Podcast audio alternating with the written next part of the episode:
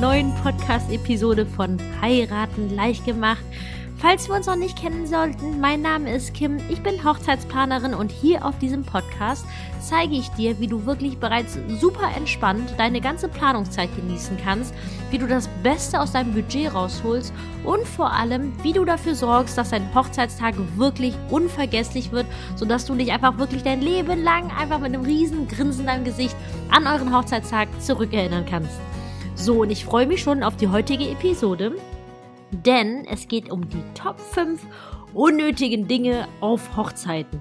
Ja, der Titel ist ein bisschen plakativ gewählt, beziehungsweise anders formuliert. Es geht um die Top 5 Dinge, auf die Brautpaare im Nachhinein auf jeden Fall gerne verzichtet hätten, beziehungsweise natürlich ergänzend auch mit meiner Meinung dazu. Denn, wie ich gerade eben ganz am Anfang erwähnt habe, es geht darum, dass du das Beste aus deinem Budget rausholst, dass du wirklich im Nachgang sagst, ey, die Hochzeit war so genial, die hat so gut zu uns gepasst, einfach und der Tag war einfach nur perfekt. Und äh, ja, dann schlage ich vor, starte ich direkt los mit Top-Platz Nummer 5. Und zwar Platz Nummer 5, was von den Brautpaaren herausgevotet wurde, sind die sogenannten Autoschleifen.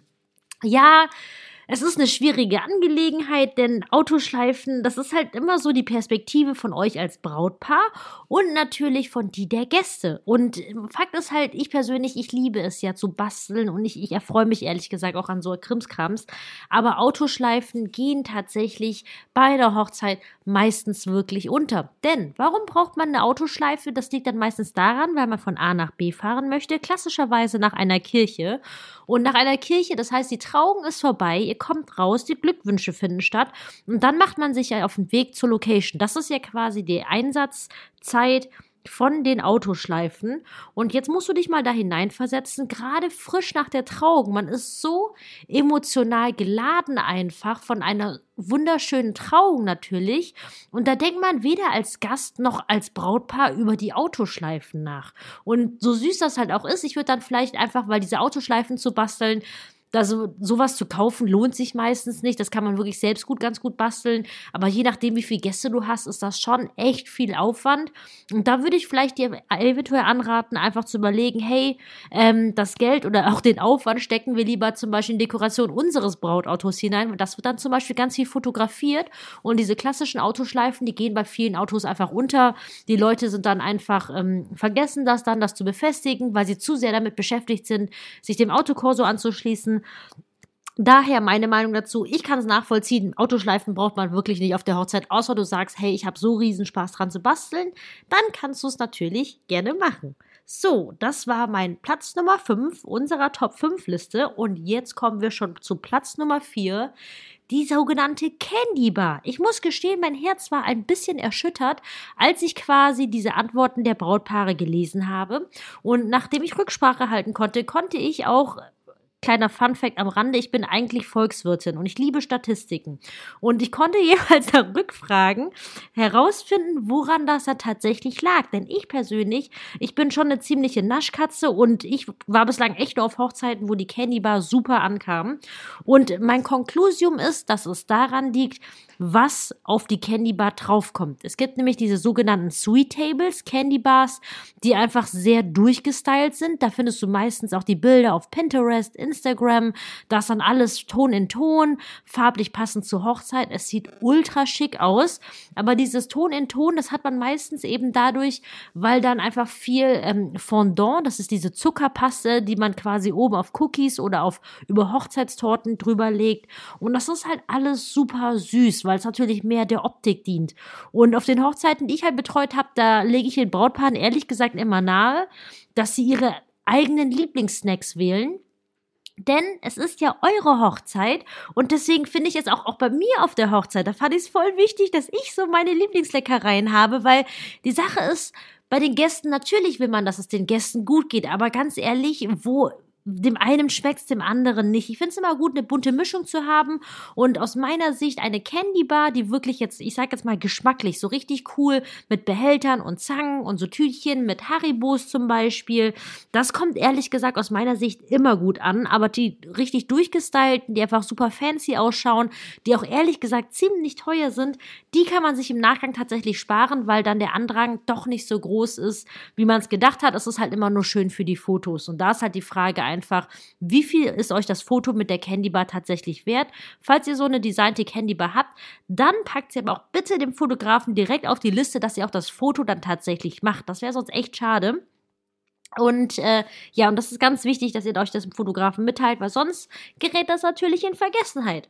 Und das war Platz 4 unserer Liste und es geht auch direkt weiter zu Platz Nummer 3 den Freudentränen-Taschentücher. Wobei ich da auch ganz klar sagen muss, da gibt es echt gespaltene Lager, weil es natürlich, es hängt halt vom Brautpaar und einfach so von euch, eurer Story und natürlich auch, was für eine Art von Trauung das ist. Ich nehme dir ein Beispiel. Für eine standesamtliche Trauung kannst du in der Regel auf die Freudentränen-Taschentücher verzichten, weil da einfach nicht der riesen Emotionskinofilm gerissen wird. Es geht ja auch immer voll schnell. Man geht rein, so eine kurze Ansprache gehalten, man unterschreibt und dann ist es mehr oder minder schon vorbei.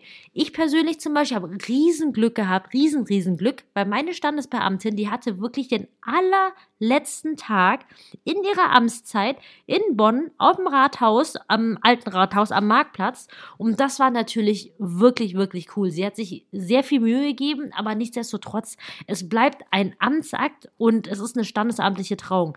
In diesem Fall, finde ich, könntest du auf die Freudentränen-Taschentücher verzichten, aber bei einer freien Trauung, wo es wirklich um euch als Paar geht, wo ihr das Zentrum des Ganzen seid, da muss ich sagen, ist die Wahrscheinlichkeit schon wiederum ziemlich hoch, dass Freudentränen-Taschentücher wirklich gut gebraucht werden können. Und da ist, glaube ich, wirklich so eine Bauchgefühlfrage, weil ähm, ob das wirklich zu euch passt, ob ihr Lust drauf habt, denn mit ein bisschen Tricks kriegt man Freudentaschentücher ja wirklich sehr, sehr günstig hin. Ich meine, Taschentücher kann man einkaufen, so eine kleine Banderole drum kann man sich basteln. Gekaufte sind natürlich sehr teuer, die kosten teilweise 2 Euro pro Stück. Dieses Geld würde ich auf jeden Fall einsparen. So, wir kommen zum nächsten Part und zwar wir kommen schon auf unser, oh, es war ja gerade jetzt schon, schon Bronze, jetzt kommen wir auf unser Silbertreppchen, zweitplatziert. Der zweitplatzierte auf unserer Liste sind die, ist die, sind die, ist die, sind die Notfallkörbchen. Ich, ähm, auch über dieses Ergebnis war ich ein bisschen erstaunt, aber kann es natürlich auch verstehen, weil viele Brautpaare, ähm, oder ehrlicherweise muss ich sagen, es sind meistens wir Mädels, diese Notfallkörbchen ein bisschen zu sehr durchdesignen, aber in seiner Grundfunktion das Notfallkörbchen mit Deo mit Kaugummis oder Pfefferminzpastillen, ähm, was gibt's noch, eine Haarbürste, ein Tampon, halte ich persönlich für sehr sinnvoll und ich finde, so ein Notfallkörbchen kriegt man auch wirklich sehr, sehr einfach quasi zusammengestellt und muss sich da auch nicht die Sorgen machen, das Rieseninvestment getätigt zu haben. Aber jetzt sowas wie Schuhpads oder äh, Blasenpflaster, das geht dann tatsächlich ein bisschen weit oder Kondome, da, die Wahrscheinlichkeit, dass sowas gebraucht wird, ist nicht so hoch und deswegen gibt's halt natürlich das Lager von Brautpaaren Paaren, die sagen, das Notfallkörbchen hätten wir uns sparen können. Ähm, ja, und da auch für euch bin ganz gespannt zu hören, ähm, was du denn für dich alles vorgenommen hast, was für dich jetzt so ein Must-Have auf Hochzeiten sein, auf deine Hochzeit sein soll und was eben nicht. Und wir sind jetzt auch direkt schon angekommen auf Platz 1 unserer Top 5 unnötigen Dinge sind, ich weiß nicht, ob du es erraten kannst, aber es sind die Gastgeschenke. Ah, da hat mein, mein Bastelherz auch geblutet, aber ich, ich, ich muss es leider mit unterschreiben. Es tut mir leid, ich liebe Gastgeschenke. Die sind halt auch immer so niedlich mit den Namen der Gäste dran. Aber es wird die meiste Zeit übersehen, falls du wirklich deinen Gästen was Nettes machen willst. Es gibt so viele Möglichkeiten, den Gästen das Gefühl zu geben, dass sie wertgeschätzt sind, dass ihr euch riesig über sie freut, sei es eine kleine persönliche Botschaft von Hand geschrieben. Es gibt so viele Möglichkeiten, aber diese klassischen Gastgeschenke, wie zum Beispiel so Marmeladengläschen oder ähm, diese Hochzeitsmandel, die sind wirklich ultra teuer. Dieses Geld kannst du dir auf jeden Fall sparen. Und ähm, auch diese Arbeit, die dahinter steckt, da kann man, ich, locker schon fast irgendein ein Act dann für die Hochzeit buchen oder sich das Geld einsparen, je nachdem. Und äh, ja, traurig, traurig, aber wahr. Platz 1 die Gastgeschenke, Platz 2 die Notfallkörbchen, Platz 3 die Freudentränentaschentücher, Platz 4 die Candy Bar und Platz 5 die Autoschleifen. Und ich hoffe, es war hilfreich für dich, dass ich überall so ein bisschen meinen Input dazu gegeben habe, dass du für dich die richtige Entscheidung treffen kannst. Denn das ist ja das, worauf es ankommt. Es muss sich für euch richtig anfühlen. Aber nach dieser Episode kannst du dir eigentlich sicher sein, wenn du eine Hochzeit hast, wo du weder noch hast, damit fährst du auf jeden Fall nicht verkehrt und du wirst es definitiv im Nachgang nicht bereuen. Wenn du was davon machen möchtest, weil du super gerne bastelst, dann, dann erlaube dir das auf jeden Fall, diese Freude auch. Aber wichtig ist es halt einfach nur, dass du nicht denkst, dass du all diese Sachen brauchst für eine schöne Hochzeit und dich dann kurz vor deiner Hochzeit noch voll damit stresst, das Ganze noch zu basteln, zu arrangieren. Denn je nach Größe der Hochzeit ist das ganz schön viel Arbeit. Und wir wollen ja entspannt sein, heiraten leicht gemacht. Und damit bin ich auch schon am Ende dieser Episode angekommen. Ich hoffe, du konntest was für dich mitnehmen. Und falls du gerade noch am Plan deiner Hochzeit bist, dann abonniere auf jeden Fall diesen Kanal. Ich habe schon ganz viele Episoden zu den unterschiedlichsten Themen der Hochzeit. Und wir hören uns dann nächste Woche Donnerstag wieder. Und ich sage bis dahin, deine Kim.